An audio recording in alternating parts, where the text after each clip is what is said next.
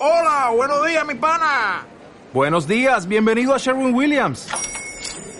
¡Ey! ¿Qué onda, compadre? ¿Qué onda? Ya tengo lista la pintura que ordenaste en el ProPlus app. Con más de 6.000 representantes en nuestras tiendas listos para atenderte en tu idioma y beneficios para contratistas que encontrarás en aliadopro.com. En Sherwin Williams somos el aliado del PRO.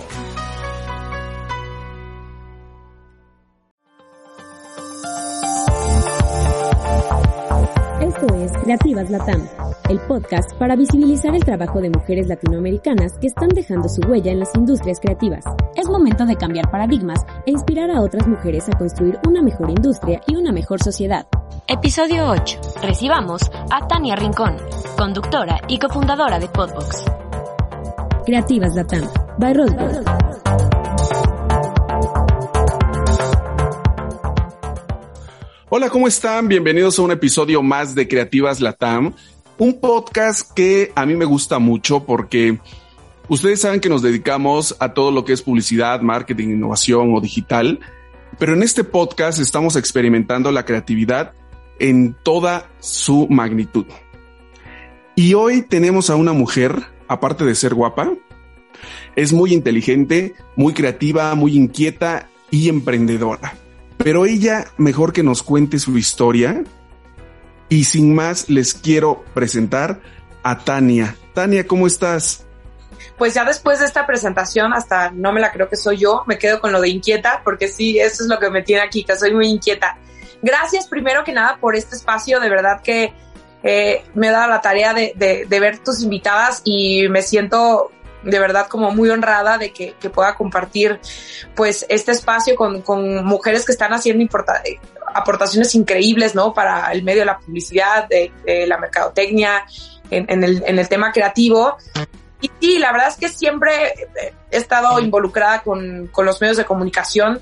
Empecé a ser conductora desde mucha vida, mucha vida, 16 años.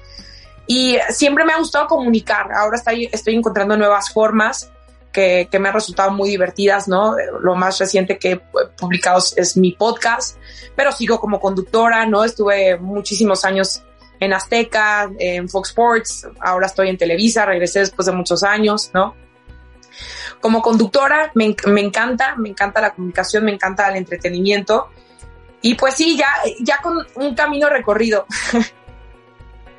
Digo, eres muy joven, pero a ver, Tania, Empiezas a los 16 años. ¿Cómo fueron tus inicios?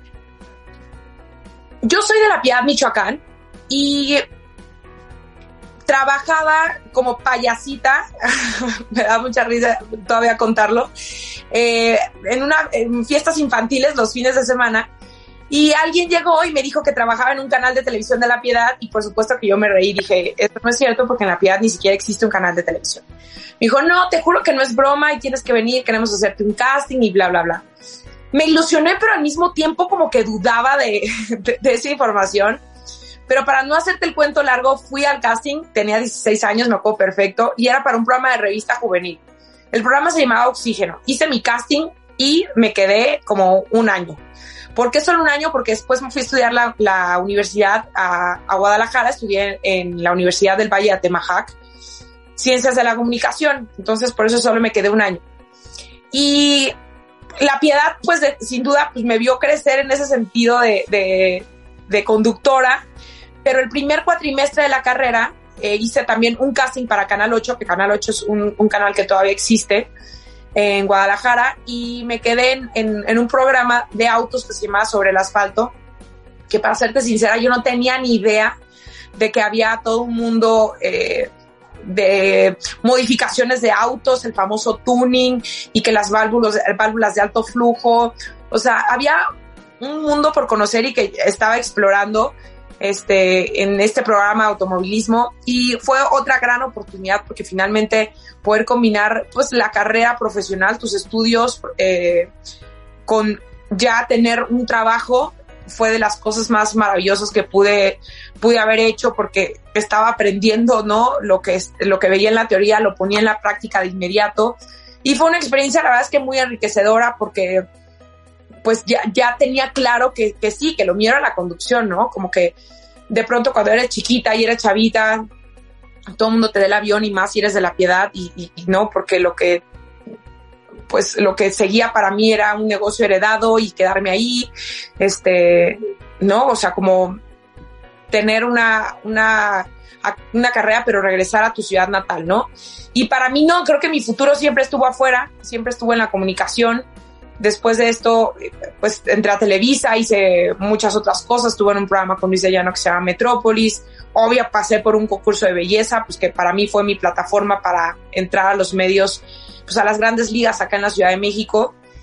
Y desde hace ya más de 15 años estoy radicando aquí en la capital, ¿no? Yo provinciana, estoy radicando acá. Y ha sido un camino de verdad que, pues para mí lo considero lleno de mucho éxito porque me fui conectando de un trabajo a otro. De Televisa, de esto de Metrópolis, me hablaron para Fox Sports. Estuve ocho años para Fox Sports y a la par eh, entré también a TV Azteca. En TV Azteca duré 12 años. Este, cuando regreso del Mundial de, de, Rusia, empecé a tomar como la decisión de, de querer buscar otros proyectos, de hacer algo que, que me llenara más, ¿no? De emprender, de, de, emprender ya mi propio negocio, porque también entendiendo que pues la televisión no va a ser para siempre, ¿no? Quería eh, pues tener la oportunidad de decir lo que yo quisiera sin tener ninguna clase de compromiso pues comercial, ¿no? O, con, que vaya de acuerdo con los valores de, de la empresa, ¿no? Quería tener mi propia voz y fortalecer mi propia voz con mi estilo único, con, con cosas que yo quería contar, con cosas que me estaban pasando eh, como mamá, ¿no? En el tema de la maternidad. Y de pronto, pues veía que una de mis mejores amigas, Mariana, estaba viviendo lo, mismo que yo, ¿no? Con el tema de somos mamás, sí, pero de pronto cuando te conviertes en mamás, eh, la concepción de la sociedad cambia completamente hacia las mamás y piensan que las mamás no se equivocan, no tienen errores, entonces la mamá debe estar consagrada a su familia y a su hijo y tiene que truncar sus eh, posibilidades eh, profesionales o sacrificar el camino recorrido para entregarse en cuerpo y alma ¿no? a la maternidad.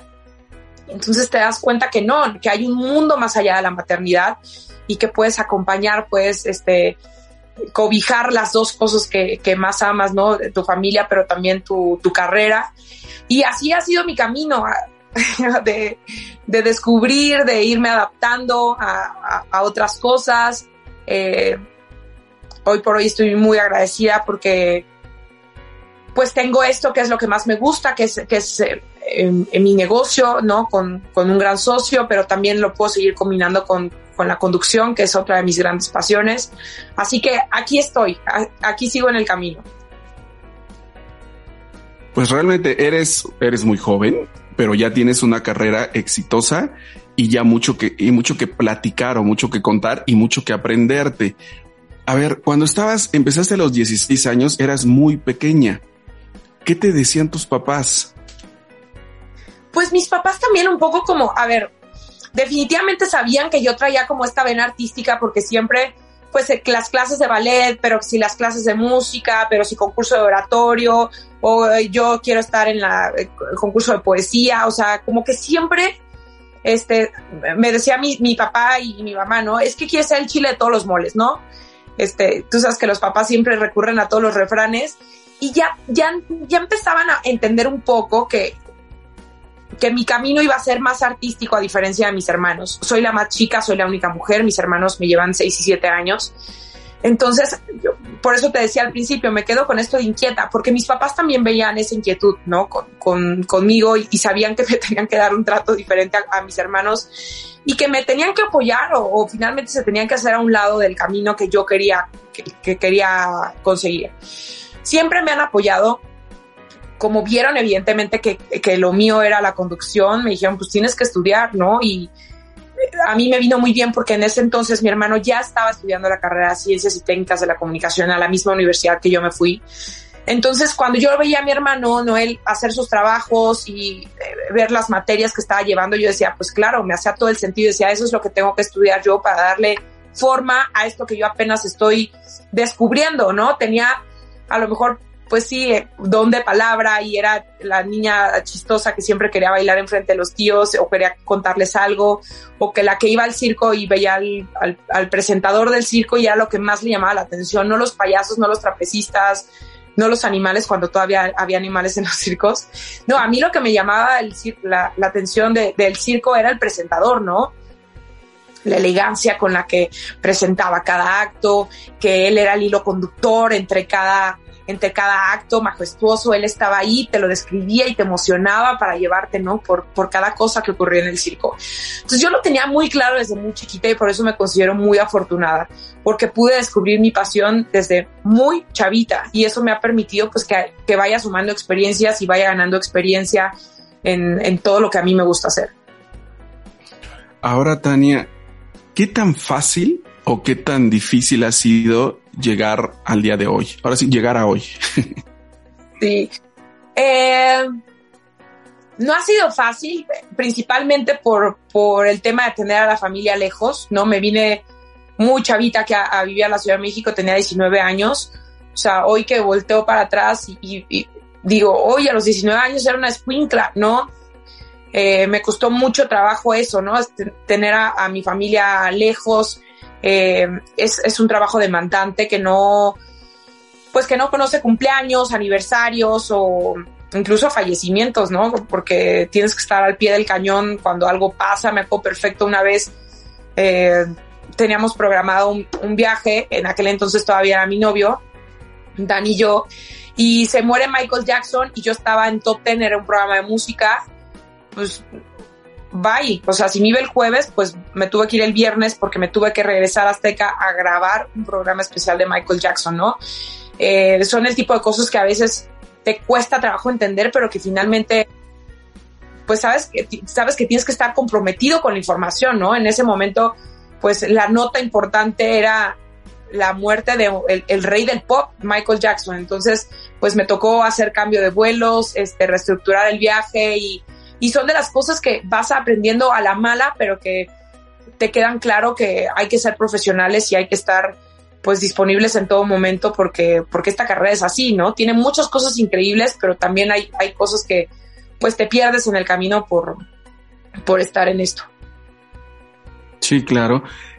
Estamos acostumbrados a ver el éxito, ¿no? Y de repente, en tu caso, que sales en una pantalla, sales en la televisión, mucha gente te ve y dice, wow, o sea, me gustaría ser como ella, ¿no? Pero atrás de ese éxito hay muchas historias. ¿Qué sientes tú que ha sido como en lo que más te has equivocado y dices, wow, o sea, en esto me equivoqué, pero eso me ayudó a crecer y de eso aprendí? Eh, de pronto a trabajar con el ego. Eh, pues sientes que has hecho un nombre, sientes que tienes, no sé, igual hasta va a sonar, no sé, petulante o, o, demás, pero pues dices, soy Tania Rincón, o sea, yo me las puedo todas. Y de pronto cuando te, te mandan a hacer algo, te ponen a presentar algo que, que, no estás muy de acuerdo, pues el ego se te trepa a la cabeza y te, te, te nubla la vista y dices, no, es que, ¿por qué yo lo tengo que hacer? Ya me, me, ha tocado como toparme con esas cosas y decir, no, o sea, no hay que, hay que tener siempre el vasito de agua medio vacío para seguirlo llenando y que no sientas que, que porque tienes un nombre o porque tienes una trayectoria o porque has tenido éxito, pues uno tiene que dar las cosas por sentadas. El nombre se tiene que seguir trabajando y finalmente el, el, trabajo es el que va a hablar por ti, no tu nombre, ¿no? Eh, de pronto, pues sí, nos podemos convertir en una marca y esa marca hay que seguir fortaleciéndola con, con acciones y con, con, trabajo diario. A lo largo de mi carrera no sé si, no, siento que no he cometido errores para mí, por romántico o cursi que parezca, creo que todo, todo ha sido aprendizaje. Eh, me acuerdo que cuando renuncié a, Fox Sports porque me presentaron eh, otro proyecto en Azteca, eh, decía, es que en Fox era muy feliz y qué va a pasar y, por qué dejé algo que, que, me tenía tan contenta. Pero en realidad es, es apostarle para, para, que otras cosas se den y nuevos proyectos vengan, ¿no? Eh, yo creo que eso, ¿no? Tener, tener la, la conciencia de que no te puedes quedar todo el tiempo en tu zona de confort y tienes que salir a buscar nuevas oportunidades pues son de las cosas que más he aprendido a lo largo de mi carrera. De nada me arrepiento, no siento definitivamente que haya cometido errores. De pronto, pues eso, ¿no? Con, con el tema del ego que, este, como que dices, no, ¿cómo crees que yo voy a hacer esto? ¿Cómo crees que yo voy a entrevistar a fulanito? No, claro, claro que sí, o sea, porque siempre se puede aprender, siempre eh, le puedes dar otra óptica, siempre puedes hacer las cosas diferentes, por más que ya tengas un nombre o lo que sea, eh, los nombres van y vienen y figuras caen y figuras este, suben, entonces, pues trabajar con el ego todos los días. Ahora, te vas a los 19 años a la Ciudad de México. ¿Cuáles fueron tus miedos en ese momento? que no me pudiera quitar la etiqueta de reina de belleza. Eso fue lo que más temía porque pues de pronto las mujeres se nos, se nos concebía con, con, con pues ciertas ideas ya como muy establecidas por la sociedad, ¿no? Que las niñas bonitas no pueden, no pueden tener este otro tipo de trabajos que no sean este, como el de llenar, ¿no? El ojo en algunos programas de televisión o que las mujeres no podamos aportar nada en los, en los deportes y más porque yo estaba pues, un poco ligada, ¿no? Con los deportes. Eh, era lo que más miedo me daba, que no me pudiera quitar esa etiqueta de la reina de belleza. Sí. ¿Y tuviste algún problema con eso para poderte quitar esa etiqueta o, o no tuviste ningún problema? pues de pronto con el público, o sea, con mi círculo inmediato, digamos, de mis jefes y este productores, este guionistas y jefes de contenido y eso no, porque cuando, por ejemplo, entré a Fox fui muy machetera, fui muy comprometida, si bien no dominaba todos los deportes, sí tenía como, a ver, conocimiento de algunos deportes que eran los que yo tenía cercanos con los que crecí, con el fútbol, ¿no? Con eh, con eh, deportes de, de, motor, ¿no? Porque me gustaba mucho la Fórmula 1 desde siempre. Te digo, en el programa que estuve en Guadalajara, pues era de autos, aprendí mucho de NASCAR, de otras categorías, de deportes de, automovilismo y demás. Y tenía conocimiento, pero cuando entré a Fox, pues tenían licencias que yo no, no, no conocía mucho, como este, la MLB o como NFL, ¿no? Que me, me fui empapando de, de más información y de pronto pues sí, el público era como muy, muy severo con las críticas y decían, pues no, mejor allá nada más pónganla a leer tweets o qué van a saber las mujeres de deportes. Y también es normal, ¿no? Porque teníamos un eh, pues retraso impresionante con, con, la participación de las mujeres en los deportes, eh, ¿no? Siendo que las deportistas mexicanas eh, son las que mejores resultados han dado en, en justas internacionales y deportivas y demás pero poca fe se les tenía. Creo que ha sido un camino que otras compañeras han empezado a labrar, ¿no? Y, lo digo de verdad con, con, toda la humildad, no fui yo como la que empezó a picar piedra, o sea, acá en México una Adriana Monsalve, que a pesar de que no era mexicana, pues es un trabajo importantísimo acá, Carolina Padrón, Inés Sainz, Marion Reimers, ¿no? Comunicadoras de deportes importantísimas que, que nos fueron abriendo camino a, a otras que estábamos ahí, ¿no? En esta lucha por conseguir nuestro propio lugar, con nuestra personalidad, ¿no? Porque me decían, es que tú no puedes analizar los deportes, pues no, tampoco me las estoy dando de analizar los deportes. A mí me toca, y, y, real, nunca me tocó estar en un noticiero deportivo. Yo estaba en los programas de, pues este concepto llamado sportainment, ¿no? De entretenimiento deportivo que nos tocaba dar resúmenes de, de los, eh, de los partidos, pero también pues entretener, ¿no? A todos estos fanáticos más jóvenes que no quieren el dato duro, que no quieren tanto análisis, sino simplemente disfrutar y comentar los deportes como todos los vemos, ¿no? Y en este país que todos nos sentimos directores técnicos, de pronto es complicado empezar a hacer pues una trayectoria de conductora de deportes. No, no la pasé mal, la verdad, la, la pasé bastante bien, pero de pronto sí, pues te tienes que hacer de, de piel más gruesa para aguantar ese tipo de críticas y demostrar a partir de tu trabajo. Sí, porque aparte es eh, una línea que va enfocada muy hacia los hombres, ¿no? Entonces, como tú dices, siendo mujer, era, era difícil el poder ganarte un lugar o una credibilidad. Completamente, completamente. Y, y pues lo hice uh, después de, de, muchos años, lo, lo he seguido haciendo, ¿no? Mi última participación en eventos deportivos fue en Rusia, al lado de Cristian Martinoli, de Luis García, de Sague, de Iker Casillas, del señor Valdano, que fue una gran, gran experiencia, ¿no? Fue como ir a, la universidad y de verdad y compartir con, con estos grandes fue una, una, gran experiencia. Y sí, lo disfruto muchísimo y lo, lo seguiré disfrutando. Llevas más o menos 18 años de carrera. ¿Qué has aprendido en este tiempo?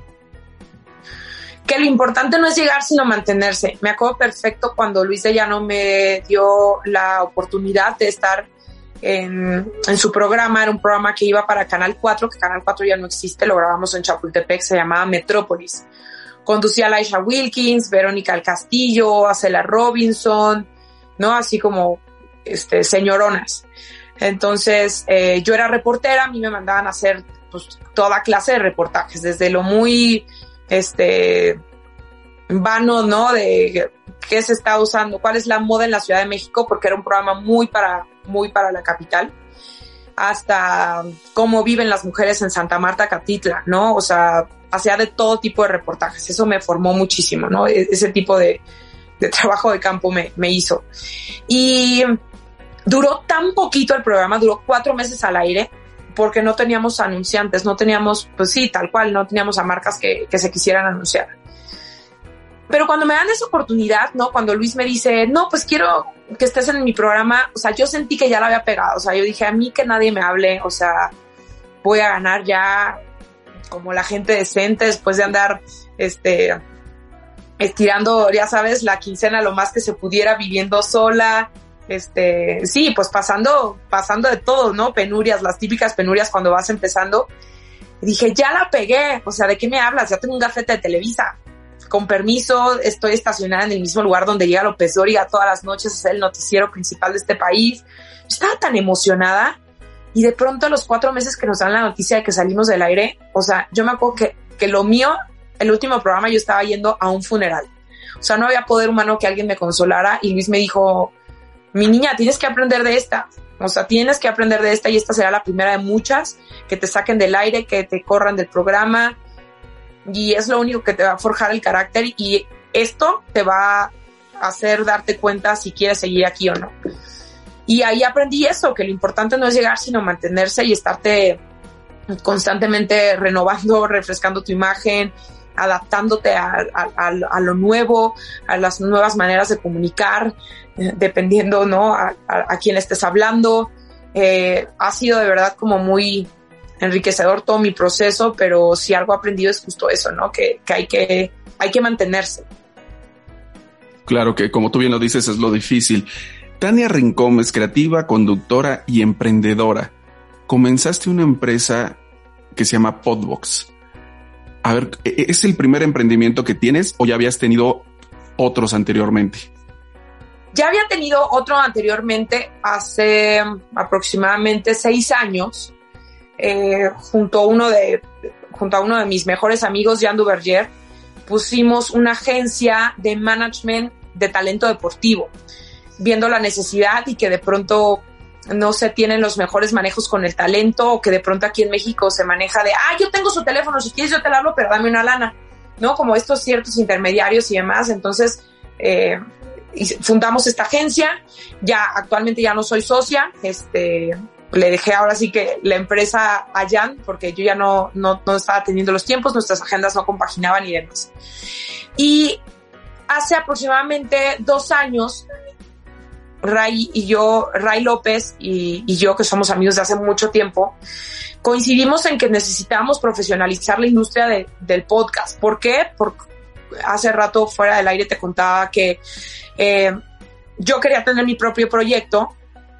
Eh, este espacio donde las mujeres pudieran eh, tener un acompañamiento cuando eres mamá, cuando trabajas, cuando quieres eh, tener la mejor relación de pareja, pero no quieres perder a tus amistades, pero este eh, está haciendo para ti un calvario a lo mejor la lactancia o no sabes cuál es la relación que tienes que tener con tu jefe, ¿no?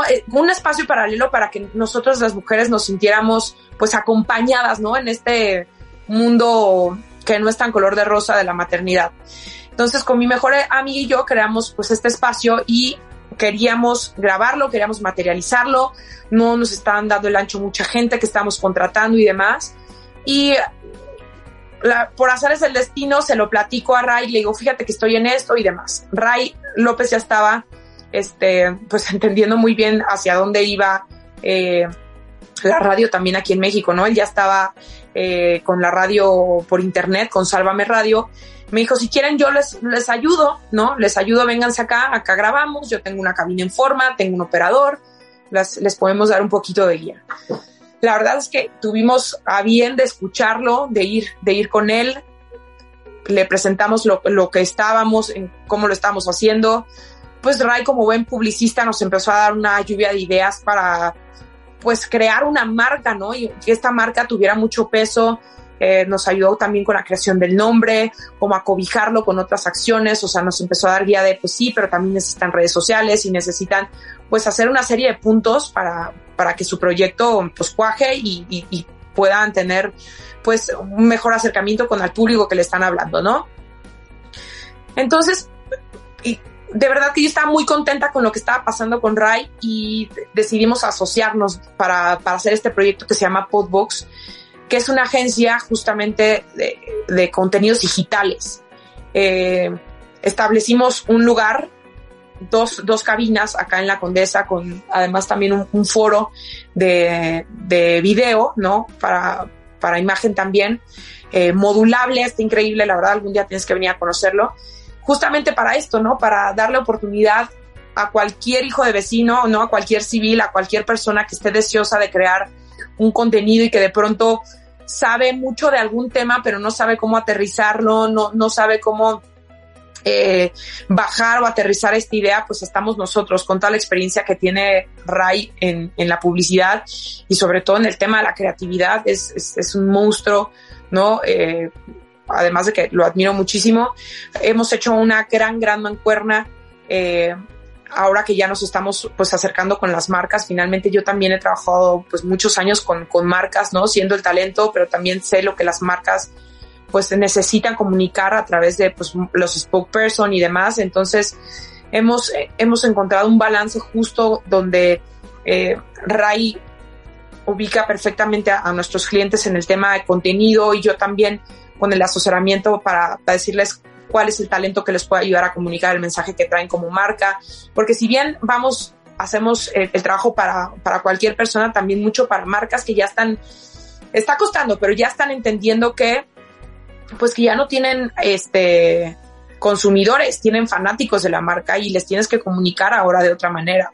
Y no es este, no come taquis porque es la botana más rica y chida, no es eh, quién consume taquis y por qué lo consume, ¿no? Porque eh, ya no se trata de hacer un anuncio por, por, por, hacerlo, sino es generarle contenido de valor a todos esos fans o todos esos seguidores de, de la marca. Entonces, ha sido un camino, la verdad es que medio complicado, vertiginoso, que ha tenido altas y bajas, ¿no? Porque este, este, este bebé, este bebé Podbox ya estaba trabajado desde antes de la pandemia y no nos aventuramos a rentar un lugar, adaptarlo, este, levantar de cero para que todo en, en temas eh, técnicos, auditivos, en las cabinas, en micrófonos, que todo sea de primer nivel.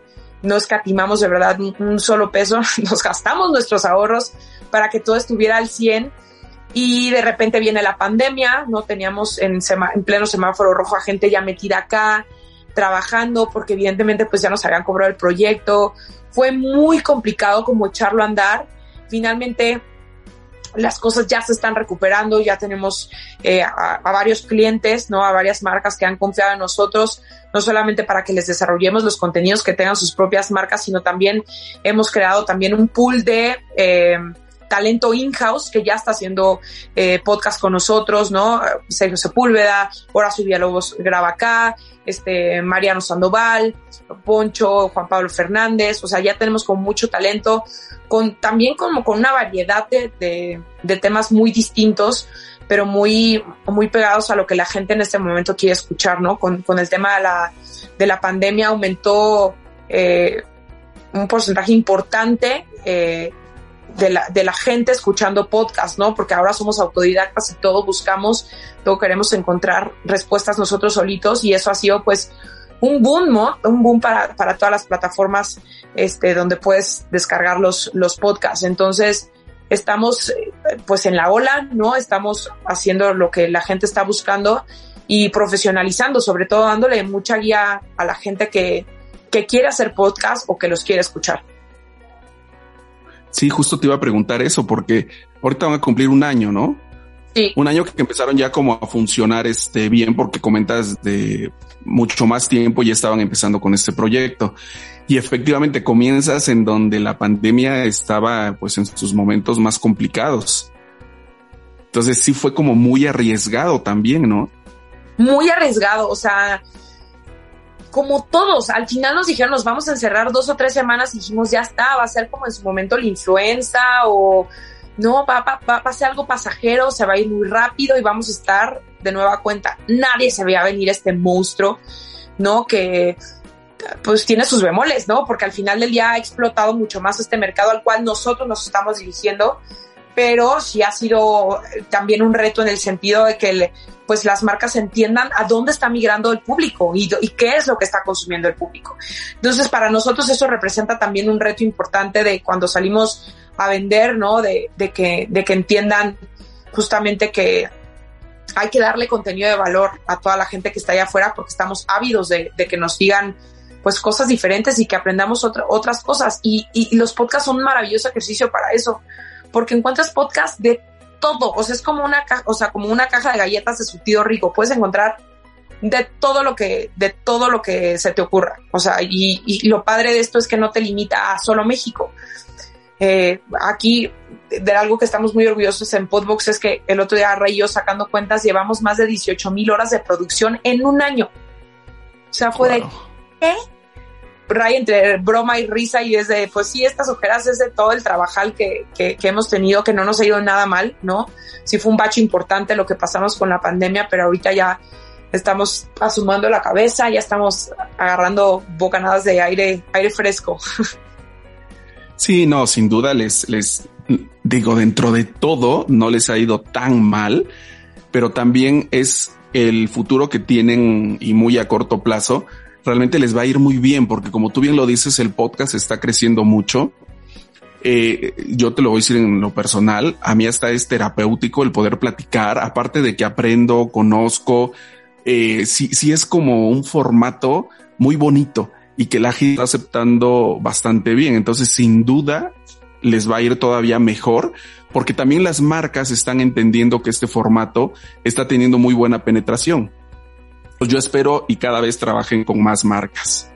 Sí, que eso es, es, lo más importante porque yo creo que eso, en el momento en el que las marcas entiendan que pues pueden tener su propio eh, canal de, de, comunicación, ¿no? Que ya no, hay, no, no, es necesario pautar un anuncio o digo, al final del día, esta plata, o sea, los podcasts no están peleados con otras plataformas, ¿no? Como en su momento decían que este, el Twitter iba a hacer que desaparecieran los periódicos impresos y demás. O sea, creo que pueden convivir, ¿no? O sea, pueden seguir conviviendo, pero finalmente la frescura que te da un podcast, la naturalidad con la que puedes abordar o platicar de cualquier tema sin tener ningún tipo de restricción, eso, eso hace un espacio muy valioso, ¿no? Entonces, pues sí, las marcas tendrán que voltear más marcas tendrán que voltear porque ya hay algunas que, ah, mira, sí se están dando cuenta y están apostando por, por tener este tipo de espacios para que sean pues su línea directa con, con sus consumidores y ahora fanáticos. Ahora, tú comenzaste a hacer un podcast. Sí. O sea, ¿fue a partir de Patricio y Amelia que lo empezaste a hacer, que te nació hacerlo? ¿O, o cómo fue que lo empezaste a hacer? Sí, tal cual, fue, fue por eso, o sea, porque mi amiga y yo teníamos uh, pláticas amargas de, ¿cómo ves? No, o sea, de pronto las redes sociales pueden ser tu peor enemigo y de que nos íbamos de viaje y otras mamás nos empezaban a, criticar o a juzgar de por qué tienen hijos y no los van a atender ustedes, ¿no? Eh, a veces como mujeres nos falta tener más empatía y ser este más eh, pues sí, como empáticas entre, nuestra, entre nosotras mismas. Entonces, justo ese tipo de cosas nos hicieron crear este espacio para que sea sororidad y sea sea un espacio donde nos, nos una, ¿no? La maternidad, pero pero que sea propositiva, que nos ayudemos entre todas, qué te funciona a ti, ¿no? Mujer eh, eh, fregona, ejecutiva, que la estás rompiendo como directora, eh, ¿no? De este, comunicación en tal empresa. Ven, platícanos tu experiencia y dinos cómo haces, cuál es tu fórmula para poder, este, con todas las cosas que tienes, ¿no? En, tus manos. Y este tipo de, de, de, formato nos ha funcionado muchísimo. Eh, acercamos temas increíbles a las mujeres. Acabamos de grabar un capítulo que apenas se va a estrenar. Hoy lejos de, platicar de los cosméticos o de este, los tacones o zapatillas, van un tema más profundo de decir, pues nosotros seguimos siendo como víctimas eh, de, de, la, de la mercadotecnia porque eh, si está pintada de rosa, un rastrillo te va a costar más caro, ¿no? O porque trae la imagen de, de alguien guapísima, voy a pagar eh, unos pesos más, ¿no? Porque final al final del día, nosotros como mujeres aquí en México tenemos el, el, el pues este peso de tener, eh, pues la responsabilidad de hacer las compras, ¿no? En el hogar y a nosotros pues se nos está tratando pues de la peor manera, ¿no? Porque incluso, no sé, tocamos el tema de cómo es posible que los artículos de higiene femenina tengan eh, impuesto como si fuera un artículo de lujo cuando pues el tema de la menstruación es, es un tema biológico, ¿no? Entonces, pues traemos esta bandera muy, muy presente, muy, muy feminista en pro de, de que entre mujeres nos tenemos que ayudar, pero sobre todo debe existir la equidad de género. Entonces, pues, pues es nuestra lucha, ¿no? Ha sido, ha sido súper lindo poder acompañar mi experiencia de la maternidad en un espacio que es público y que estoy segura que mi experiencia les puede a más mujeres para lo bueno y para lo malo. Claro, eso te iba a preguntar. Realmente, eh, digo, empezaste muy joven. Eh, gracias a Dios has tenido una, una carrera altibajos y todo, pero te ha ido bien, ¿no? Eh, hay muchas mujeres por la cultura que se vive en México que todavía dicen yo no puedo porque soy mujer. ¿Qué les dirías a ellas? Pues que tendrá que están equivocadas, pero no las culpo porque finalmente esto tiene que ver a veces con la educación, a veces con la religión, con, pues sí, con estos, con estas este, creencias que de pronto se van haciendo viejas, pero que, híjole, definitivamente pues tendríamos que, erradicar, ¿no? Y, pues nada, decirles que, que se puede hacer todo y que no hay diferencia por, por, ser mujer, ¿no? Basta con, con, trabajar, con querer las cosas y, dejar de soñarlas, ¿no? Porque el soñar es muy bonito, pero si no las materializas y si no las pones en papel y si no las aterrizas, pues se van a quedar eso, siendo un sueño. Eh, de pronto puede ser difícil, ¿no? Porque tenemos menos oportunidades, eso hay que decirlo, todavía no estamos eh, eh, al parejo, ¿no? Simplemente con cosas tan básicos como, como los sueldos. es un camino todavía que, falta recorrer y que, que, sin duda estamos en una época súper linda donde hay muchísimas mujeres, estamos muchísimas mujeres peleando porque las cosas, que, que los derechos sean, sean los mismos, ¿no? Pero son etiquetas, simplemente es una etiqueta y decir que porque soy mujer no puedo, pues las limitantes te las pones tú, siendo mujer o siendo hombre, es lo mismo, las, los límites te los, te los pones tú. Ahora, ¿tú cuál has sentido que ha sido como tu mayor desafío de ser una mujer exitosa? El mayor desafío. Eh, Estoy, estoy pensando, estoy pensando. Pues definitivamente hacerle caso a la intuición, ¿no? es, es, muy fácil, eh, creo que te lo comentaba hace un ratito, quedarte en tu zona de confort y decir, bueno, pues ya tengo ocho años en, este programa, este, tengo un lugar seguro, hago lo mismo, ya sé, domino perfectamente esta, esta fórmula, me puedo quedar aquí, si yo quiero 20 años más en esta silla nadie me la va a quitar y de pronto no sentirte ahí, ¿no? En los cuernos de la luna y sentir que ya no puedes llegar a ningún lado, para mí ha sido desafiante ser autocrítica y decir, creo que no, creo que puedo llegar a más lugares, creo que puedo salir de esta zona de confort, creo que puedo dejar de pensar en el dinero para pensar en, llenar lo que me mueve, mis más grandes pasiones y, y, lo que realmente me va a hacer feliz. Eh, creo que sin duda eso, eso es lo que más me ha, me ha desafiado tener autocrítica y, pues cuestionarme si estoy feliz, si estoy contenta en el lugar que estoy y, y salirme de ahí. O sea, si no me hace feliz, si no, no me llena del todo, moverme en ese momento. Y ahora ahorita comentaste esta parte de la felicidad. ¿Qué te hace feliz? Eh, el balance, el equilibrio, poder eh, control, o sea, no, no controlar, porque definitivamente no, ahorita no puedes controlar nada, ¿no? Pero poder eh, estar con mis hijos, pero también poder seguir trabajando, hacer lo que más me gusta y compaginarlo eso, ¿no? Con, con mi familia y no tener que dejar ningún sueño abandonado o, o ningún proyecto en el si hubiera, ¿no? Creo que estoy materializando, creo que en este momento me encuentro en un momento increíble en mi vida, ¿no? Donde Podbox ya es una realidad, sigo en la conducción, tengo una familia increíble, un esposo que, que siempre, ¿no?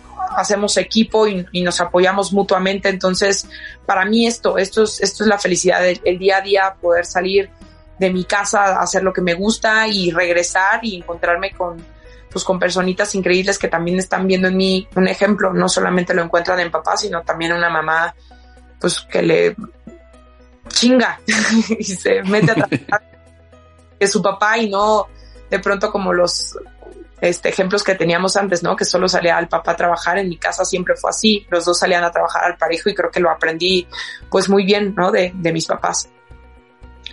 Ahora creo que aquí es muy importante también el apoyo que se debe de tener de la familia, ¿no? Porque con tu agenda entre la televisión, entre lo que estás emprendiendo, pues realmente también no te queda tanto tiempo, ¿no? Entonces sí es muy importante este apoyo que debes de tener por parte de tu familia. Sí, completamente. Eh, a pesar de que estoy lejos, sí soy, pues como familia muégano, estamos en constante comunicación, nos hablamos por lo menos todos los días con mis papás. Eh, en el caso de, mis papás y en el caso de Dani, hacemos una sinergia perfecta para estar lo más presentes el uno con el otro y entender que eh, no es que me esté ayudando él en la casa, sino que él está ¿no? Cumpliendo con su paternidad responsable y, y, los dos le entramos al igual al trabajo, a, todo, ¿no? Entonces, esto me ayuda también a, sentirme tranquila, sentirme apoyada, eh, satisfecha de saber que yo también le estoy ayudando a cumplir sus, sus sueños profesionales y que lejos de, de estárselos truncando, lo, él, él me está motivando a mí y yo lo estoy motivando a él. Son un complemento. ¿Y ahora hacia dónde vas, Tania?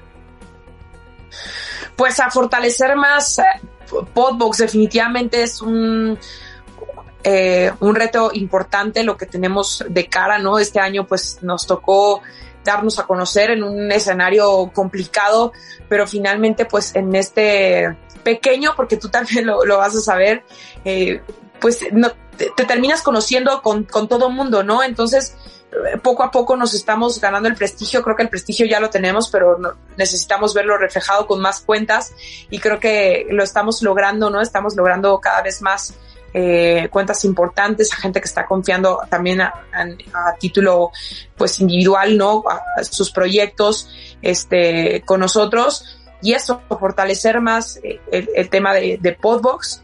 Eh, tener cada vez más alcance y, y eso a, a, mediano y largo plazo.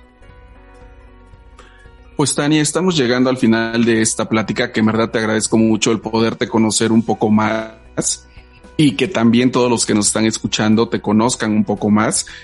¿Con algo que te gustaría cerrar? Eh, pues ahora sí que, a, a, título personal, que se atrevan a, a hacer lo que les gusta, ¿no? Eh, eh, que no les dé miedo, que, que lo apuesten todo, que, se, que hay que trabajarlo, que hay, que las cosas que se hacen con pasión y con el corazón te van a dar más satisfacciones que un cheque muy bonito que se vea en, tu cuenta. Definitivamente cuando haces las cosas que te apasionan, no, no, sientes que estás trabajando. Estamos muy contentos por este aniversario de Podbox porque sin duda tanto para Ray como para mí representa esto, un sueño materializado. Y pues agradecerte a ti que nos des la oportunidad de, de compartir esta, esta ventana que esperemos se, se, convierta próximamente en un referente de, los podcasts, ¿no? De los creadores de podcast aquí en México. Y nada, solo eso, agradecer también pues eh, de parte de todo el género, ¿no? Esta ventana que nos das a nosotras las mujeres para platicar un poco eh, cuál es nuestra situación y, y, y, cómo vamos de la mano con, con la creatividad avanzando en este, en este mundo. Muchas gracias, Tania. Muchísimas gracias por este aniversario. Es el primero de muchos que vas a estar celebrando. El primero de muchos triunfos que también vas a estar teniendo. En verdad te deseo lo mejor a ti y a tu familia y en todo lo que emprendas. Muchas gracias a todos por habernos escuchado. Esto fue Creativas Latam y nos escuchamos en el siguiente episodio. Mi nombre es Fernando Herrera.